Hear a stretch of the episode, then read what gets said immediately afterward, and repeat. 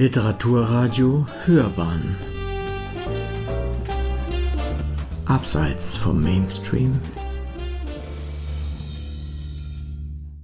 Am Sehnsuchtstropf. Martin Walsers wundersame Legende Mädchenleben. Eine Rezension von Anton Philipp Knittel man könnte den alten Volkswagen-Slogan auf Martin Walser, den ewig aktuellen und letzten Großschriftsteller seiner Art, abwandeln in Er schreibt und schreibt und schreibt und mit jedem Werk, das Walser seit über sechs Jahrzehnten in bewundernswerter Produktivität und Regelmäßigkeit vorlegt, wird deutlich, wie sehr er dabei Leben in Literatur verwandelt. Wie untrennbar Literatur und Leben, besonders in seinem Fall, verbunden sind und das immer auch als ein weiterer Aufweis an Kreativität auf verschiedenen Ebenen. Und mit jedem Werk unterstreicht er einmal mehr, er ist Heiland, sagt nochmal, würden die Zürns seines Övres sagen, als Seelsorger der Seinen, so der Arzt, Maler, Schriftsteller und Theologe Andreas Beck mit Blick auf seine Leserschaft wie auch auf die von Walser unterstützten zahlreichen Autorinnen und Autoren, vor allem ein Liebes, Lebens, Lesens begeisterter und begeisternder. Und als solcher ist Martin Walser auch ein Seelsorger seiner Figuren. Ich bin nicht ich, ich ist nur ein Wort. Ich bin doch kein Wort. Ich bin lieber, was ich wäre, wenn ich nicht ich zu sein hätte. Also was bitte wäre ich lieber als ich? Alles andere als ich. So beginnt Walser vor einigen Monaten seinen Roman Gar alles oder Briefe an eine unbekannte Geliebte.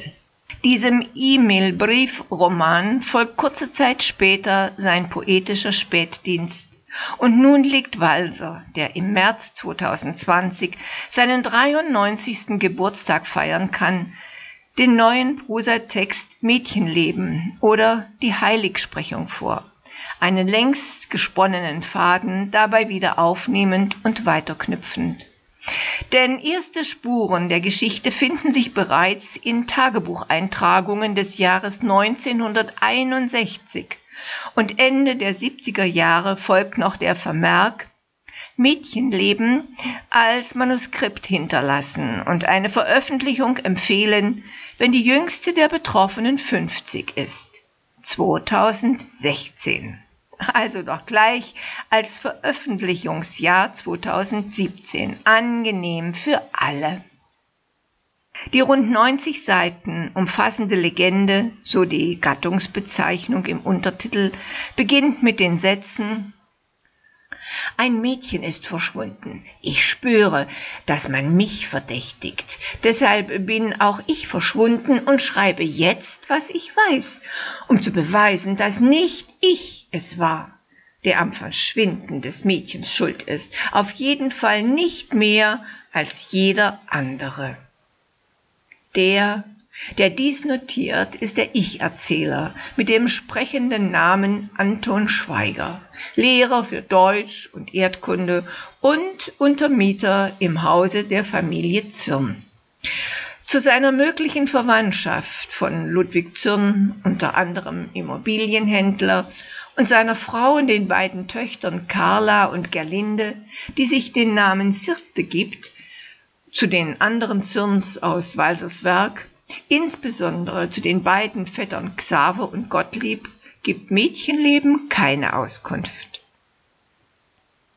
Zweimal war Sirte, die jüngere der beiden Zürn-Töchtern, bereits verschwunden, als sei es ein Testlauf für das endgültige Verschwinden. Doch jedes Mal ist sie wieder aufgetaucht. Die zu Beginn des Textes 13-jährige Sirte ist anders als andere Kinder.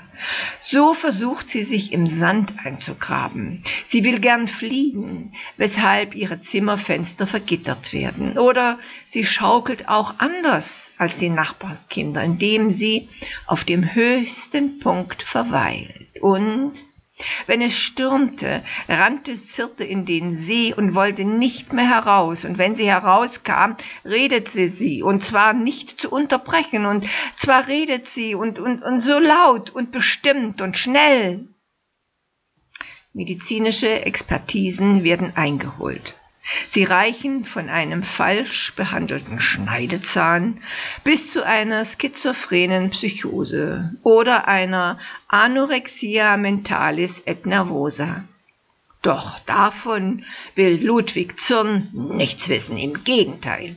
Er, der nicht nur hin und wieder überfallartig seine Frau schlägt, sie auch vergewaltigt oder sich selbst Kuhfladen ins Gesicht reibt, strebt eine Heiligsprechung seiner Tochter an. Leicht gewinnt er dafür seinen Untermieter Anton Schweiger, der von Zirte mehr als fasziniert ist. Zu gestehen habe ich, dass ich nach diesem Mädchen eine Sehnsucht habe, wie nach nichts sonst, notiert er einmal. Umso willkommener empfängt Schweiger Sirtes Briefe und Tagebucheintragungen. Reicht für die Heiligsprechung zunächst nicht, dass Sirte ihrem gezähmten Rahmen den fehlerfreien Gesang von Großer Gott, wir loben dich beibringt oder einen ihr von Jesus vermeintlich angeschickten Fingerring vorzeigt, so scheint ein von Sirte bewirktes Wunder die Erfolgsaussichten für Schweiger, der sich dem Prozess der Heiligsprechung annimmt, deutlich zu erhöhen. Denn Sirte lässt sich stellvertretend einige Zeit vom Alkoholiker Ludwig Proll anstelle von dessen Frau schlagen. Ein Martyrium, das Proll jedoch nicht länger aushält, seine sadistischen Quälereien wie auch seine Trinkerei einstellt, auch für Anton Schweiger ist dies eine Vertreibung ins Paradies. Bis zum Ende der Geschichte dieser kleinen Heiligen nur noch ihr Satz übrig bleibt. Ich bin ein Fleck, der trocknet. Ich werde gewesen sein. Bis es soweit ist, finden sich in dieser wundersamen Legende einmal mehr so funkelnd schöne walzertypische Sätze wie Wünsche nicht zu sein, ich blühe vor Schmerz. Kunst ist dazu da, alles schöner zu machen, als es ist. Durch diese Abstandsgewinnung gestehe ich alles, was ich doch eben durch diese Abstandsgewinnung verbergen will. Oder? Ich habe mich nicht schöner gemacht, als ich bin. Ich habe mich schöner gemacht, als man sein kann. Der Schmerz ist ein Schrank, in den ich gesperrt bin. Ich kann allen etwas vormachen, nur mir selber nicht. Sehnsucht ist da, bevor sie ein Ziel hat und viele andere mehr. Solche Sätze vermögen es, die Leserinnen und Leser für die Legende über dieses sonderbare Mädchenleben einzustimmen. Sie hörten literaturkritik.de am Sehnsuchtstropf. Martin Walsers wundersame Legende Mädchenleben. Eine Rezension von Anton Philipp Knittel. Es las Marlisa Tump.